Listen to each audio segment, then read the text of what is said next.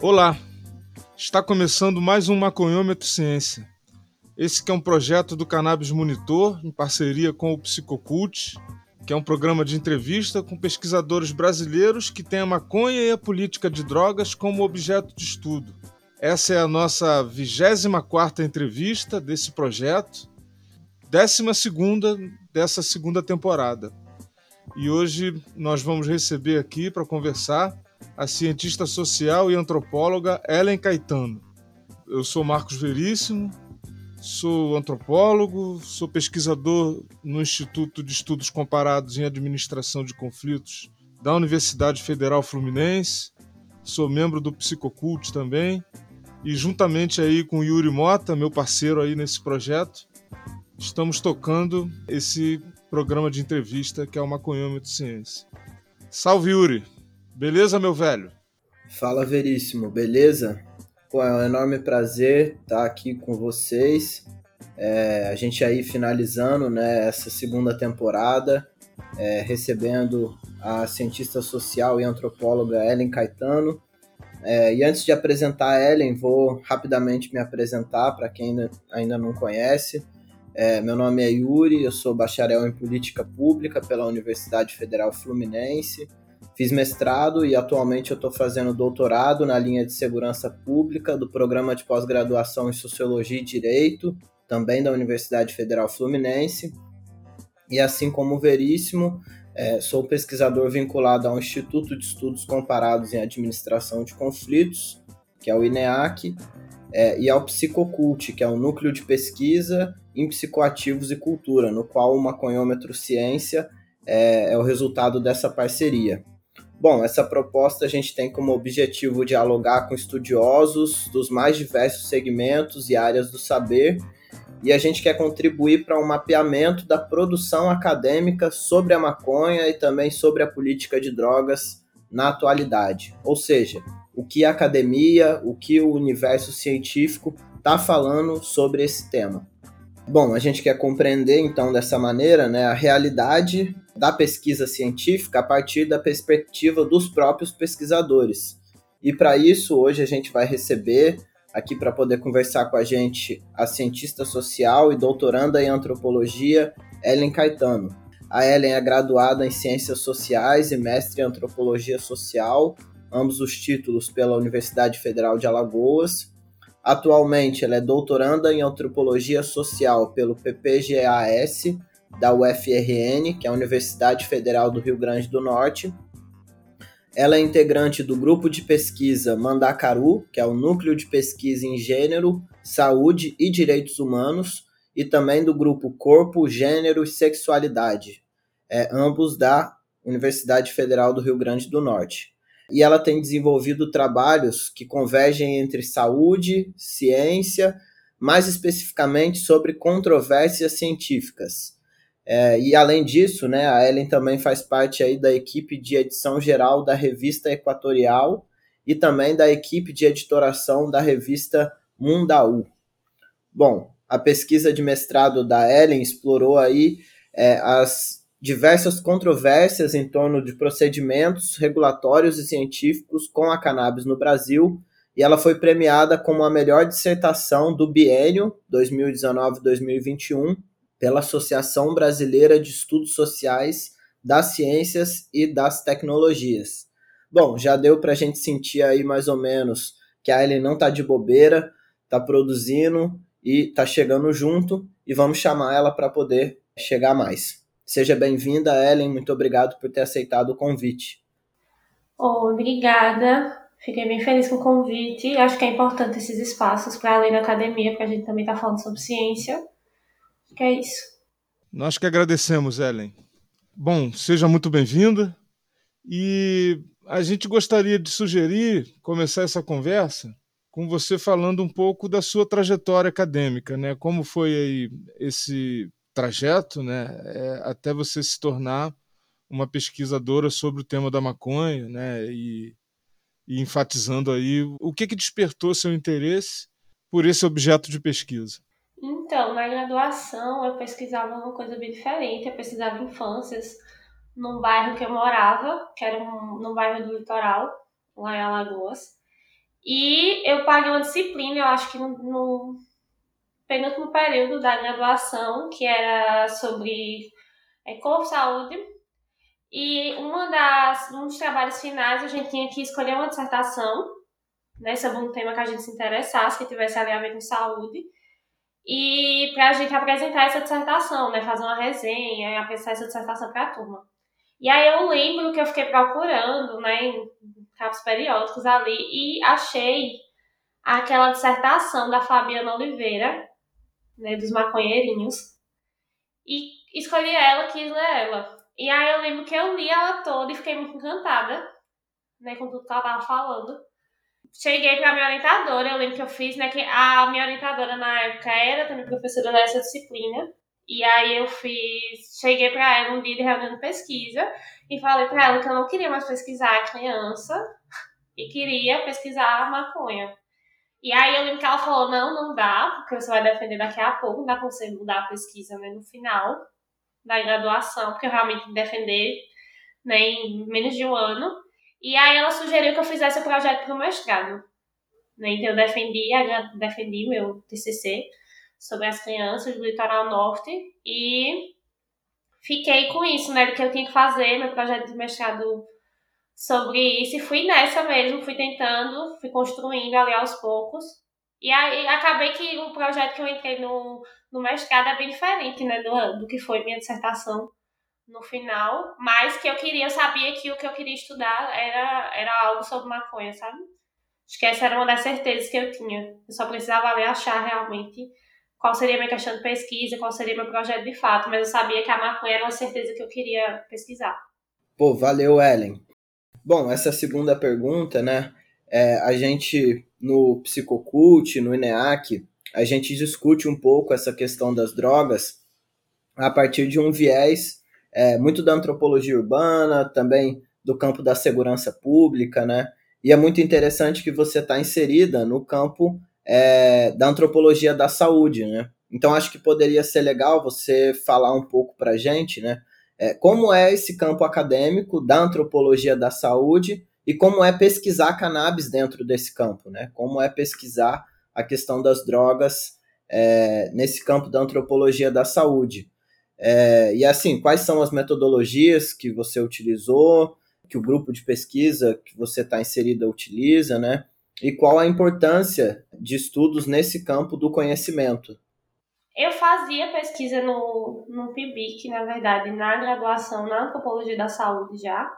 E era, era o que eu fa um pouco do que eu faço, tento fazer na dissertação, né? não, não me filio só ali à antropologia da saúde, mas também estou ali no Instituto Social de Ciências e Tecnologias.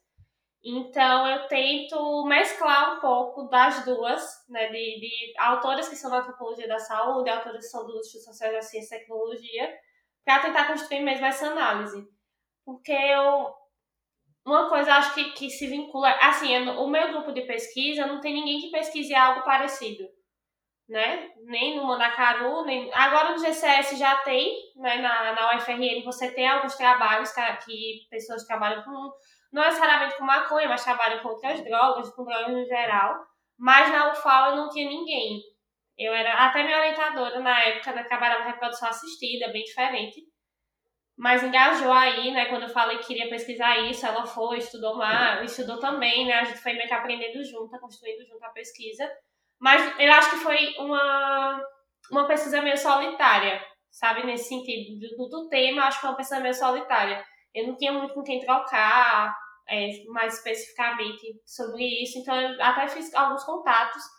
Acho que eu falei com o Yuri, teve uma época, porque eu me sentia muito sozinha mesmo, assim, eu ficava ali tentando entender, né, tentando ter referência mais para poder trabalhar na dissertação, porque é, realmente não era uma coisa tão próxima a mim, foi uma coisa que, sei lá, me despertou interesse, mas que eu não conhecia gente próxima, né, que tivesse interesses parecidos, né, acho que é, o pessoal da UFAL, pelo menos, é, tem muita pesquisa, assim, no, com indígena, com, é, sobre museologia, né, uma coisa mais forte lá, e eu acho que eu acabava destoando um pouco, né? Todo mundo que tava ali acabava me sentindo um pouco sozinha. Aí veio a pandemia, eu acho que eu fiz pesquisa bem no auge da pandemia, né? Então eu acho que isso acabou agravando um pouco minha situação.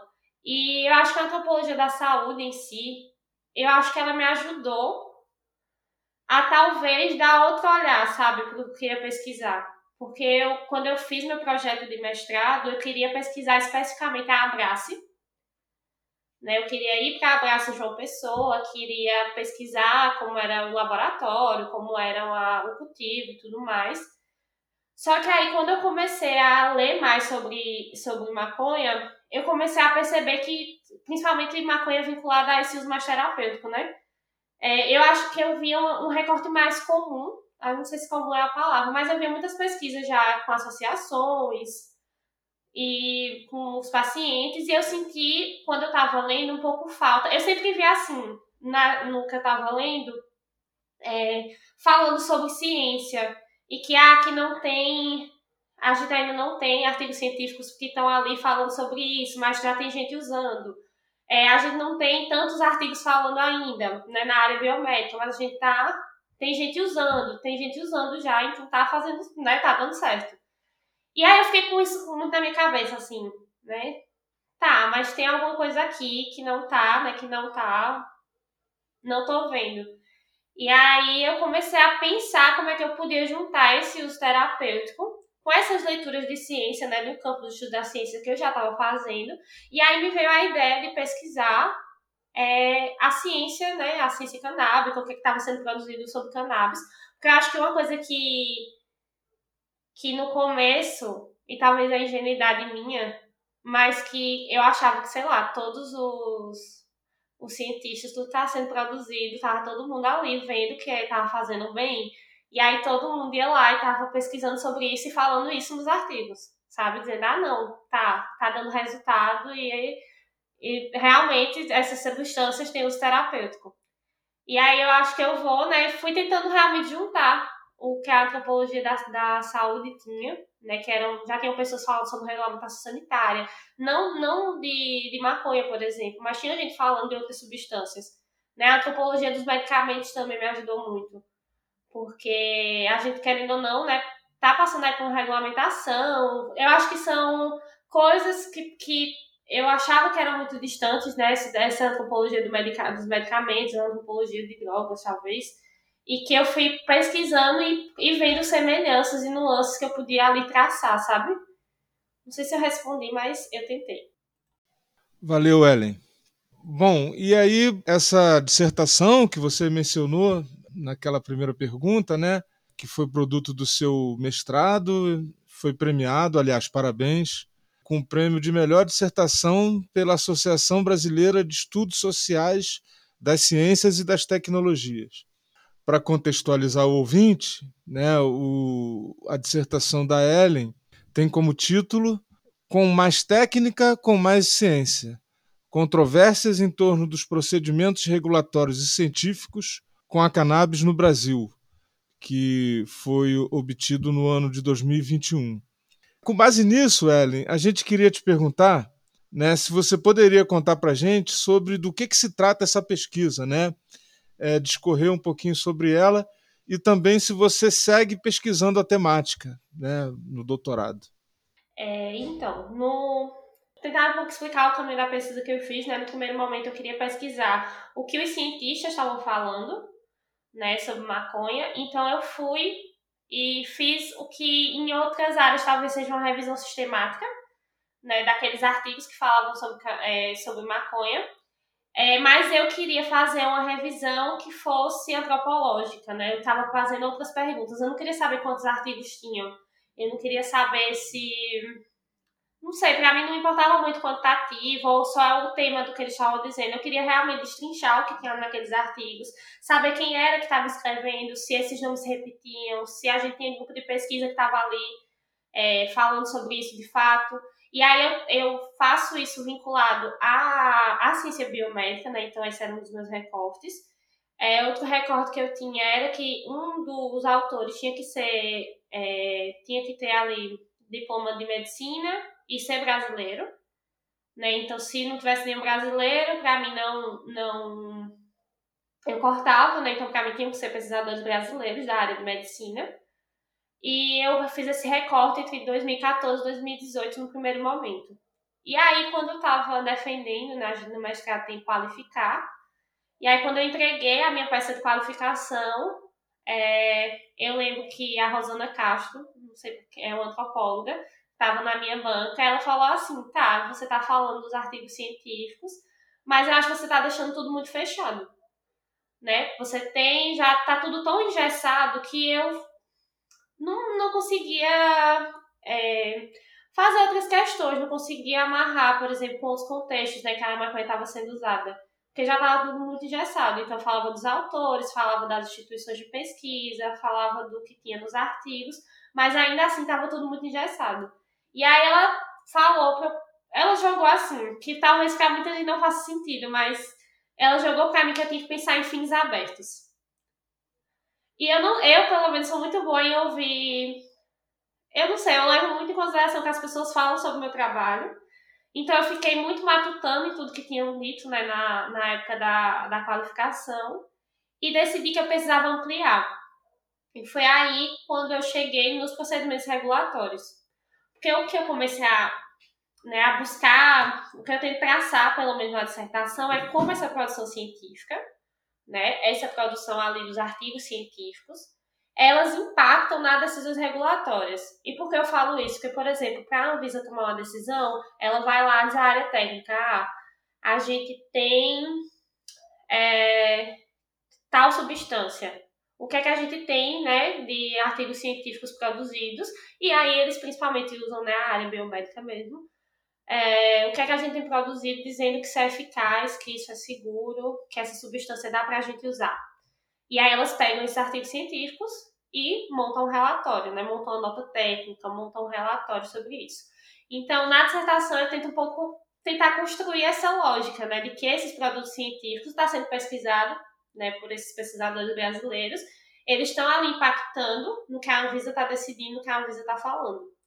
E aí, eu acho que o que eu tento mostrar um pouco dessas controvérsias, né, é que ora as pessoas estão estão confluindo muito, tá todo mundo concordando. E aí tem hora que ninguém mais está concordando. Ou tem hora, por exemplo, que os ativistas estão concordando com a Anvisa, mas estão contra o Conselho Federal de Medicina, né, que foi um agente que entrou aí também na minha pesquisa.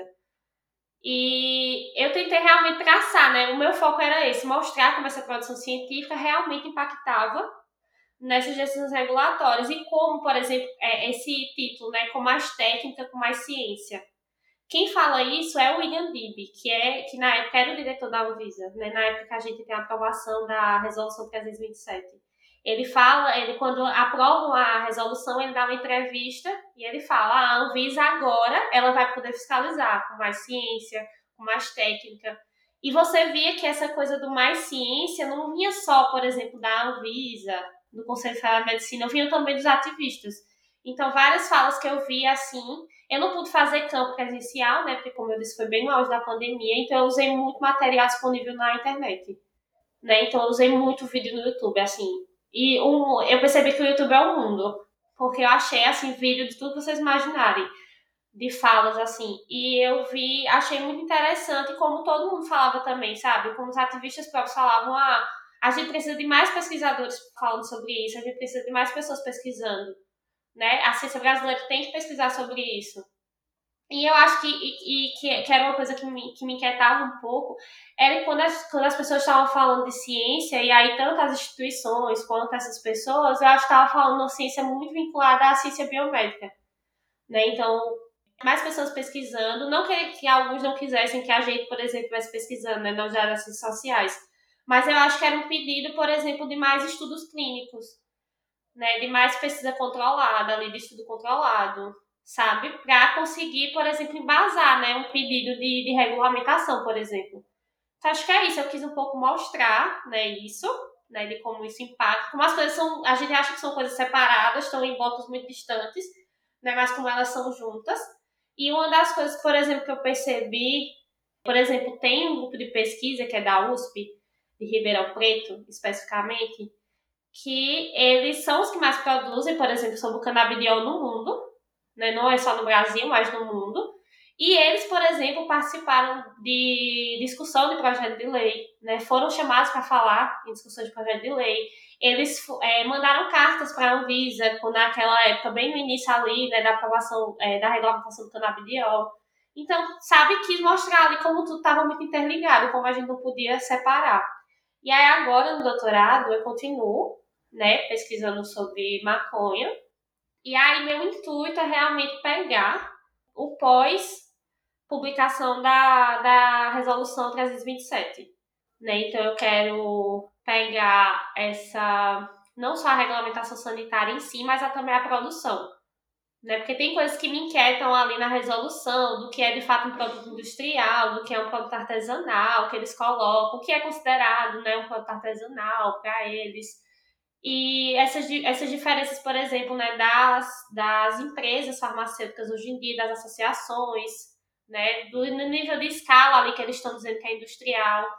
Então, essas minúcias, essas nuancezinhas da, da, da última resolução, eu quero pesquisar o pós, né? Mas muito tentando rastrear um pouco disso, né? Da, da regulamentação e da produção. Não está tudo fechadinho ainda, mas eu estou tentando ir nesses caminhos, né? Eu acho que eu gosto, eu gosto muito de falar, gostei muito de falar da regulamentação sanitária, então eu acho que é uma coisa que, que acaba me engajando e quero continuar aí pesquisando sobre isso, mais vinculado à maconha mesmo. Massa demais, Ellen. Valeu. É, é muito interessante, né, o resultado aí da sua dissertação, que é um paralelo direto, assim, entre ativismo, né, ciência e política pública. Né? Eu acho que engloba esses três campos é, e acaba sendo algo muito interessante. E aí, queria te perguntar, eu acho que já nessa linha da dissertação também, você acabou de publicar né, um artigo na revista científica Ilha, de Antropologia, é, um artigo intitulado Entre Eficácias e Riscos, Controvérsias em torno da cannabis no Brasil. Aí, imagino eu que, enfim, o tema seja parecido, né, e que não correndo o risco da pergunta se tornar repetitiva, queria perguntar se esse artigo ele tem um recorte específico, se você se concentrou em algo, se você fez ali um resumão, um apanhado da dissertação, como que foi a escrita desse artigo, né? Já aproveitando para poder divulgar o seu trabalho também. Massa. É, então, é meio que um apanhado geral, porque eu lembro que uma das pessoas da minha banca disse que minha dissertação era muito grande. Eu não acho, mas me disseram que ela era muito grande, que seria bom eu aí concatenar algumas ideias. E uma delas, uma das coisas que eu discuto bastante no meu, na minha dissertação por um todo, é risco, eficácia e risco. Eficácia, segurança e risco, para ser mais exata. Né? Porque todo mundo está falando disso toda hora. Então, ah, não posso aprovar ainda porque não há eficácia, segurança né, comprovada. Nos artigos científicos, o, o pesquisador estava lá, falava muito bem da substância e no final ele falava, mas eu ainda não posso né? Ainda não há estudos suficientes para que atestem a eficácia e segurança. É, e a ideia de risco também parecia muito. que não tinha uma definição muito fixa, sabe? Parecia que quando a Luísa estava falando de risco, ela estava falando uma coisa, quando os pesquisadores estavam falando de risco, eles estavam falando de uma coisa específica, e também é, eu acho que os ativistas, principalmente, estavam falando de um risco de forma diferente, sabe? Porque nesse, eu acho que nesse artigo em si eu tento pensar, né? Tento repensar talvez algumas categorias que eu falo na dissertação. Uma delas é sobre o tempo, né? Porque, e aí, por isso que se vincula um pouco a ideia de risco, porque, por exemplo, quando a gente pensa em burocracia, né, tudo isso demora tempo. Então, a pesquisa demora muito tempo.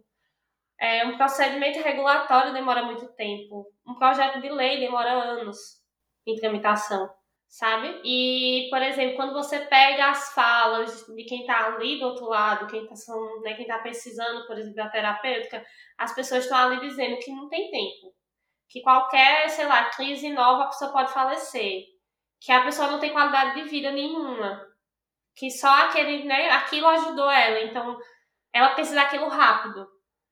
Então são tempos ali completamente diferentes e eu acho que isso está muito vinculado com a ideia de risco. Por isso que eu falo assim, a, a Anvisa estava medindo risco, sabe, um risco de uso a curto, médio prazo. Eles queriam saber de outra questão de risco. E já as pessoas estavam ali, o risco delas era de vida e um risco imediato.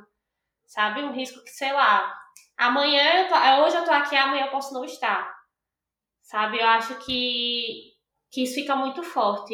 E no artigo também eu tento fazer, e aí é um debate talvez mais antropológico, porque acho que, não sei, tem uma categoria que muitos trabalhos usam na antropologia da saúde, que é a cidadania biológica, que em termos simples seria basicamente aquelas pessoas que têm alguma, algum adoecimento, alguma condição biológica, e elas começam a se instrumentalizar sobre aquela doença. Então elas vão ali pesquisar artigos científicos, vão ler, vão entender aquela doença não só no que elas estão sentindo, mas também no que está ali, né? No que está ali no artigo científico.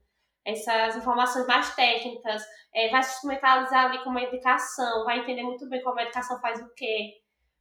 E aí, é, quando eu estava pesquisando, e aí eu tava falando pra vocês que eu pesquisei muito online, né? Pesquisei muito vídeo, muita coisa no Instagram, no YouTube. Eu sempre vi as mesmas pessoas falando. Sabe? As mesmas pessoas falando. E lógico que cada movimento tem que ter realmente, né, aquele, aqueles representantes e tudo mais. Mas eu acho, por exemplo, que as pessoas que estão representando, talvez, não, não que destoem, mas tem outras pessoas que estão por trás que talvez uma regulamentação sanitária como teve, por exemplo, da importação, não fosse chegar naquelas pessoas, sabe? Em outras pessoas. Porque é como se essa cidadania biológica, ela tivesse ali falando também quem é a estrutura consumidora. Sabe? Quem são as pessoas que realmente conseguem consumir? Quando você tem, por exemplo, uma regulamentação de importação. Né? Você tem a importação, quem vai poder importar? É muito bom ter a importação, sabe? Mas eu acho que a gente não pode parar só na importação, por exemplo. Né? Tem que ficar ali porque tem né? Tem várias medidas regulatórias, várias políticas públicas, tem vários projetos de lei que não vão abarcar todo mundo. Então, uma coisa que eu tentei aí, que talvez eu precise pensar mais, amadurecer mais a ideia, mas é exatamente essa ideia, assim, de que é, tem uma, um, uma autora que eu gosto muito, que é a Ruha Benjamin, que ela fala da, de localização social, né? E aí ela fala localização social é, no sentido de que onde, quem você é no mundo, onde você está no mundo, te dá possibilidades a mais, por exemplo, de acesso a uma terapia de saúde. E eu acho que a gente precisa falar sobre isso, sabe? A gente precisa entender onde a gente está, né? Para poder entender também se aquela política pública que está ali sendo lançada, se a gente vai conseguir acessar ela ou não, né? Porque tem várias outras pessoas que não vão conseguir. Então, acho que no, nesse artigo em si, eu tento pegar algumas coisas da dissertação né, como eficácia e risco, que era uma coisa que eu já discutia. Mas eu tento também é, repensar algumas coisas que eu não trabalho tanto na dissertação, né? Como minha dissertação é uma, talvez uma pesquisa muito documental, né? Eu me foco muito em fontes escritas.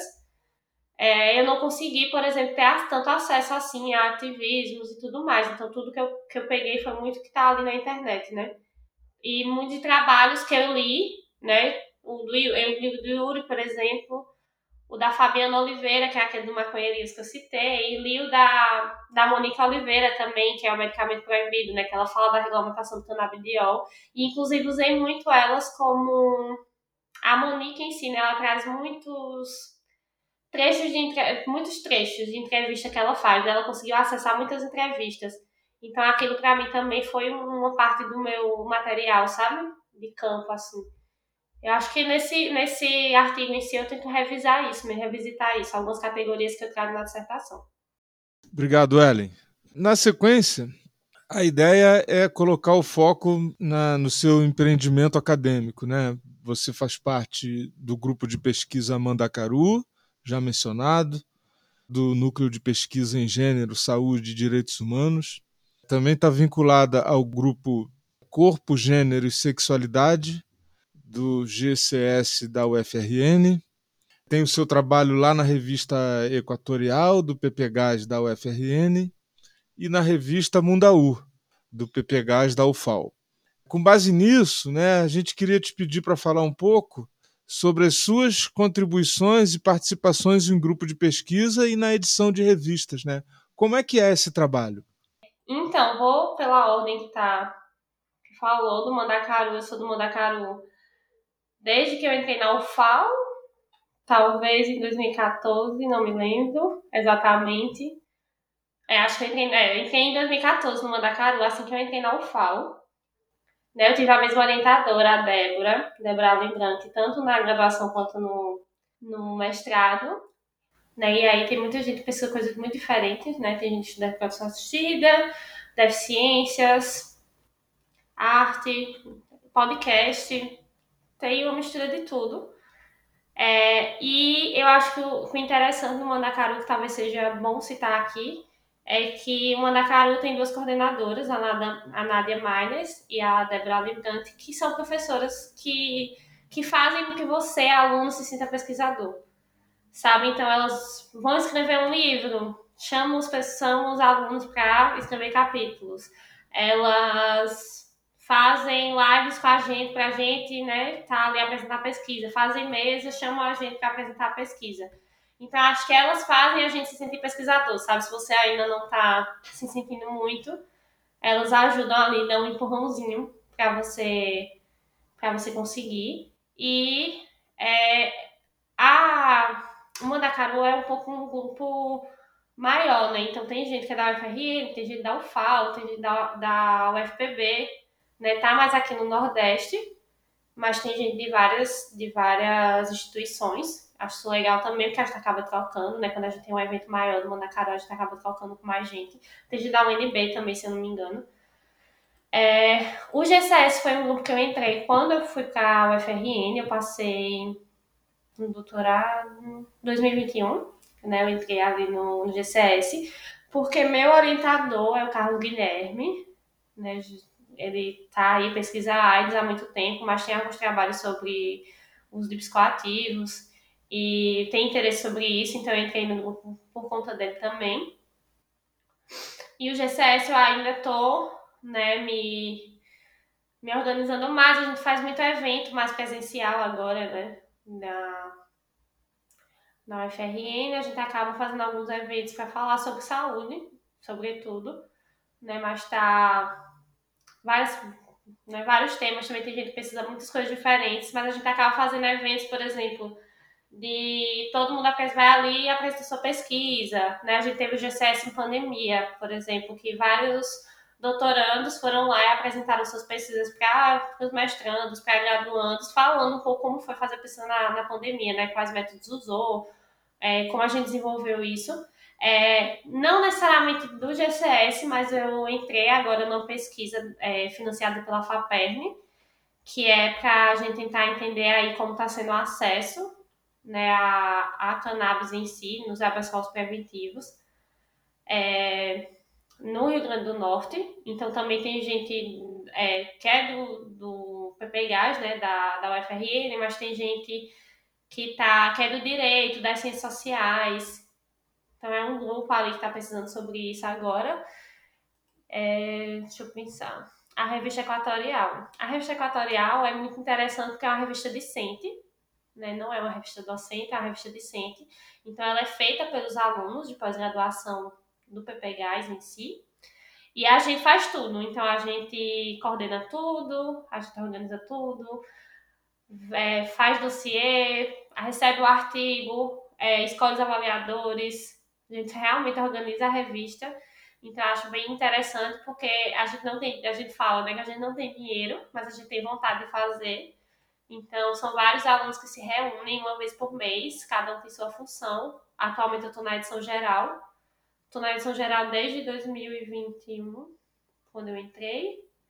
Né? Então, a edição geral seria ali aquelas pessoas que lidam mais, mais com a burocracia mesmo, né, do que é uma revista acadêmica. E a gente recebe artigos, por exemplo, de graduandos, de graduados, né, que não é toda revista que aceita, né, geralmente as revistas têm aí, é, recebem textos de doutorandos para cima, a gente recebe de graduados, então a gente tenta, né, sempre trazer os alunos para perto, não só ali quem está fazendo a revista, mas também esses alunos que estão ali querendo publicar suas pesquisas, é, então acho bem interessante um trabalho feito por alunos. E a revista Mundaú eu estou desde 2017, é uma revista da UFAL, do PPG de lá. E eu gosto muito do trabalho editorial, porque eu acho que a gente sempre consegue é, ter acesso a umas pesquisas que você nunca imaginou. Sabe, você recebe assim, e a gente tem que ler, né? Pelo menos os editores da, da Equatorial, a ideia é que todo mundo leia, né? Os textos quando chegam. E a gente, sei lá, a gente vai conhecendo o mundo né, do que está sendo feito, não só na antropologia, mas nas ciências sociais, e que eu acho muito interessante. Assim, eu gosto muito de pesquisar, então eu acho que, que ter um contato assim editorial com essas peças que estão chegando, as pessoas falam, ah, você tem esse contato, né, com os autores é muito interessante. Na Mundaú, eu faço muito trabalho de editoração, que seria essa parte de correção de artigo, de diagramação mesmo, nessa parte mais final para publicação. Mas estou sempre em contato com os autores. E uma coisa que eu acho que, que, eu, que as duas, né, que eu vejo que tentam empregar é um processo mais didático mesmo com, com, os pesquisadores. Então, mesmo que a gente rejeite um artigo, a gente explica por que está rejeitando, sabe? Você não só vai mandar dizendo assim para o autor, ah, rejeitei. A gente vai dizer para você né, por que está sendo rejeitado, o que você pode melhorar para o seu trabalho ser submetido, ter um aceite, sabe? Então, acho que é um trabalho interessante, porque a gente está sempre produzindo, né? E artigo, pelo menos. Produção acadêmica, né? Eu acho que quando a gente pensa em concurso ou qualquer coisa, querendo ou não, é o que é levado muito em consideração. Então, acho que tem espaço que a gente consegue é, fazer isso sem, aquele, sem ser aquele processo amargurado. Eu acho que, que é importante. Valeu, Ellen. Bom, todo o programa é, aqui no Maconhômetro Ciência, a gente conta com a participação dos nossos colegas pesquisadores lá do Psicocult. E hoje a gente trouxe né, uma pergunta é, do nosso colega amigo Ramon Santos, que é advogado e mestrando é, do programa de pós-graduação em Justiça e Segurança da UF e também um pesquisador vinculado ao Psicocult. É, e ele vai fazer uma pergunta aí para você. Manda aí, Ramon. Eu me chamo Ramon, sou advogado e mestrando no programa de pós-graduação em Justiça e Segurança na Universidade Federal Fluminense. Eu gostaria de saber da entrevistada quais as expectativas que ela vê sobre o fornecimento da cannabis medicinal no sul de São Paulo, se ela vê isso como um avanço ou uma armadilha da indústria farmacêutica. Não necessariamente é uma armadilha da indústria farmacêutica, mas eu acho que quando você escolhe fornecer pelo SUS, você também escolhe não permitir que as pessoas continuem plantando, porque você poderia estar fazendo outra política pública, sabe? por exemplo, regulamentando o cultivo, regulamentando o autocultivo. Então, são escolhas. Eu não necessariamente acho que é uma armadilha farmacêutica, mas eu acho que tem escolhas ali sendo tomadas, escolhas políticas, que, que são diferentes, porque eu acho que, que, que aí você, você personaliza essa, a figura, por exemplo, do, do governo, né? Tipo assim, é, para ele, enquanto é, figura política, ele regular, ele tá ali dizendo, ah, não, vai fornecer um medicamento pelo SUS. Ele é visto com um, um olhar e ele vai e diz assim, não, vamos regulamentar o cultivo, o cultivo associativo, o cultivo caseiro. Vai ser outro tipo de olhar e que talvez a figura política em questão não queira né, levantar tais polêmicas para ele nesse momento. Né? Porque eu acho que, que, tá, que eu acho que, é, que, que vai nessa questão, né? De que todo todo mundo que está aí em instituição, nessas instituições públicas, elas estão aí, é, elas têm que, que se colocar, né? elas têm que pensar, por exemplo, quando elas tomam uma decisão, o que é que as pessoas, como o, a sociedade em geral, ela vai aquilo, né? Porque ele podia ter sido, agora ele está meio que visto como, ai, que legal, ele vai regulamentar, né? Vai, vai no SUS, vai dar gratuitamente para quem está precisando, coisa muito boa. Mas vai que ele fala assim: ah, não, todo mundo agora, quem, quem né, vai pedir autorização vai poder plantar na sua casa. E aí, com certeza, o que ia vir, ah, não, porque não pode, porque vai plantar maconha. Isso, né, não, não vai ser só para isso, as pessoas vão usar para outras coisas, não vai ser, não vão só usar, né, de forma terapêutica, vão ter outros usos aí que não são legítimos e tudo mais. Então, eu acho que a pergunta é muito complexa, sabe? Só quer dizer assim, é ou não armadilha, terap... é ou não armadilha farmacêutica. Eu acho que tem muita coisa aí por trás que a gente tem que ver. Que não deixa, eu acho que não deixa de ser uma coisa boa, né? Fornecer pelo SUS. Não acho que a gente tem que também estar tá dizendo aí, ah, não, é horrível, não deve ser isso.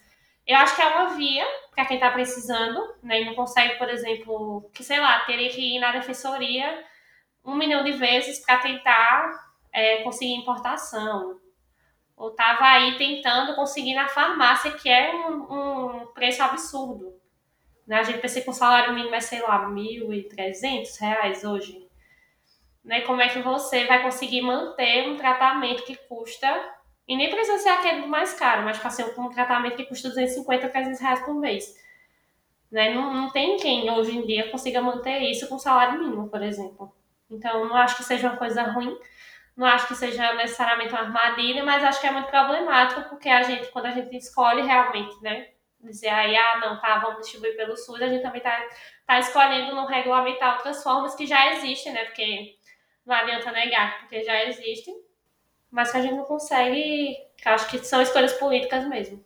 Pô, só para complementar antes da próxima pergunta que o Veríssimo vai fazer, é que eu acho essa questão muito interessante aí que você colocou, né? Porque primeiro quem são as pessoas também que vão, enfim, prescrever e acompanhar o tratamento, né, dos pacientes, né? Os médicos do SUS que supostamente vão receber essa ferramenta terapêutica para aplicar, eles têm algum conhecimento é, com relação a esse tipo de tratamento, com relação a esse tipo de acompanhamento, né? É, segundo, a gente meio que cai numa chave, de novo, do que é cannabis medicinal ou não, né? O que é cannabis, o que é maconha e o que é medicinal e para fins terapêuticos. E é muito interessante também ver, né, qual é o tipo de, de medicamento que vai ser colocado para distribuição, né, que vai ser adquirido pelo Estado. Né? Porque é como você disse, não se poderia fomentar o cultivo nacional a partir desse tipo de política pública, né, de distribuição. Enfim, só colocando aqui mais lenha na fogueira, né? Eu também não tenho nenhuma opinião formada sobre isso, é realmente uma questão muito complexa, mas também não deixo de reconhecer é, o avanço, né? Enfim, é, a positividade que é esse tipo de iniciativa. é isso. Se você quiser complementar mais alguma coisa. Só falar rapidinho, uma coisa que eu pensei. Mas, tipo, você pega, por exemplo, né, pensar nessa corrente aí de médicos.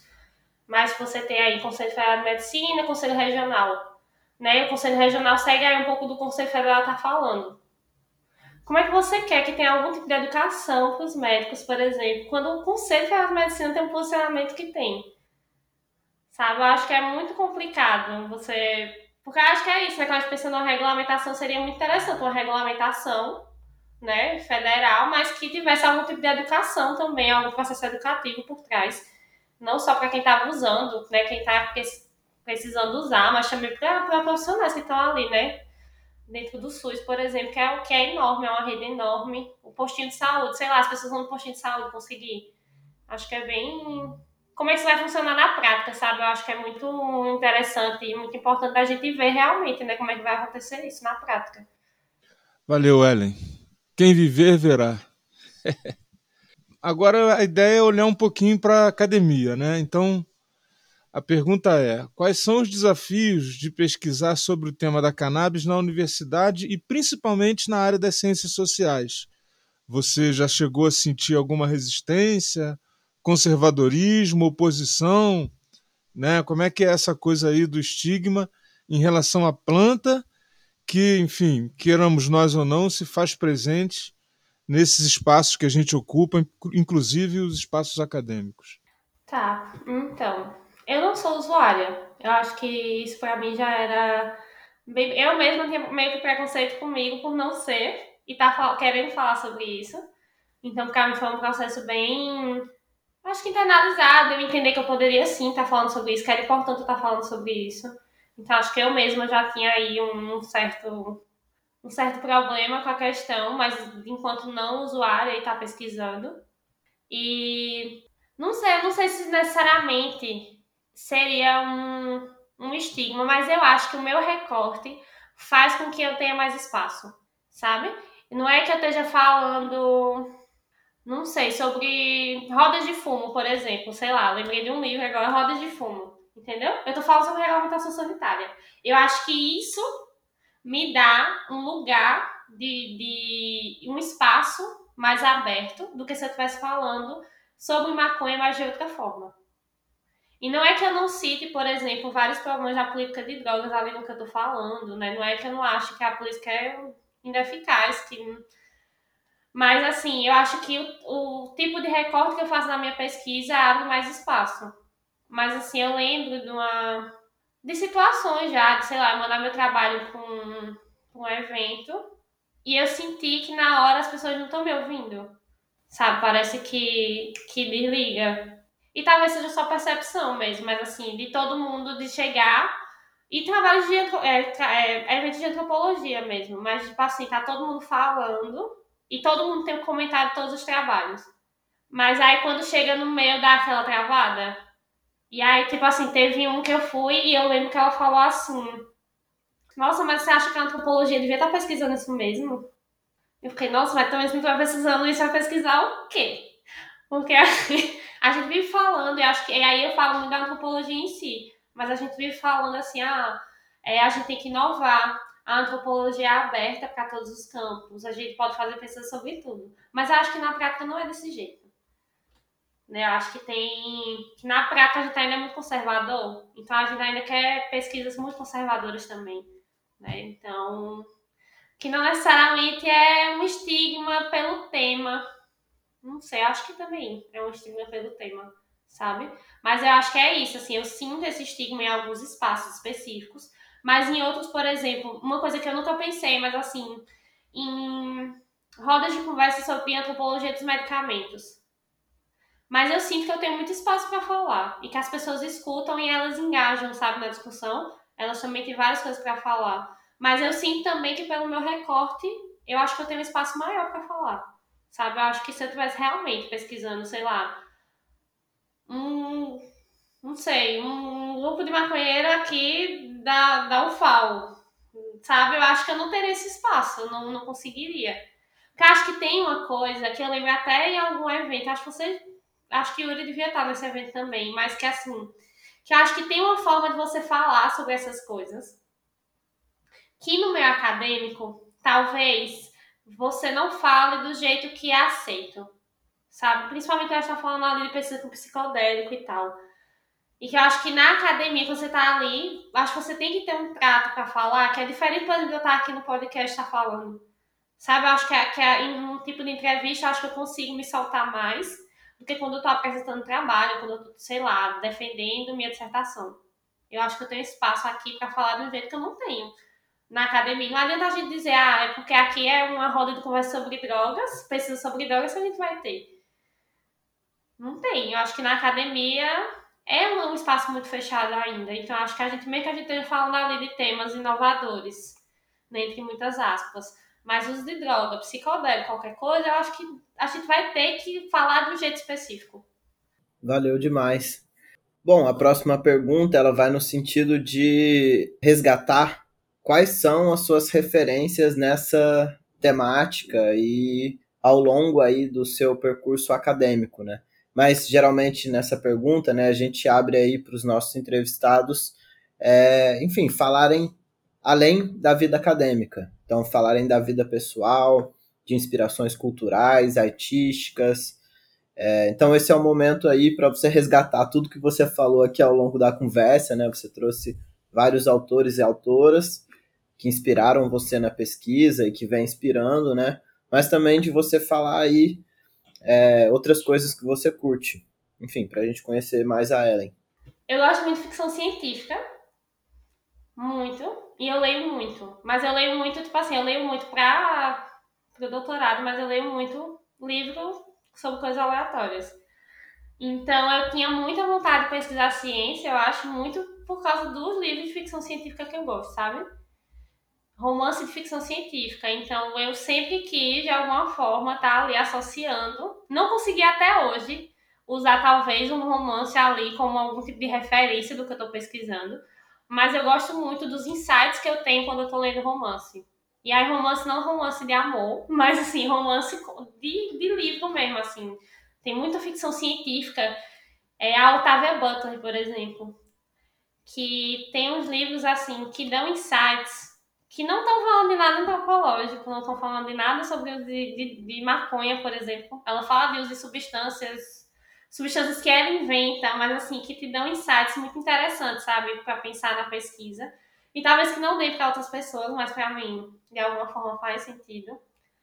É, deixa eu ver. Eu gosto muito de pesquisadores da área da ciência e tecnologia mesmo. Eu gosto muito da Rua Benjamin que é uma antropóloga que eu acho que ela é muito inovadora no que ela está propondo. Ela tem vários textos sobre imaginação carcerária. Ela também não fala de drogas, por exemplo.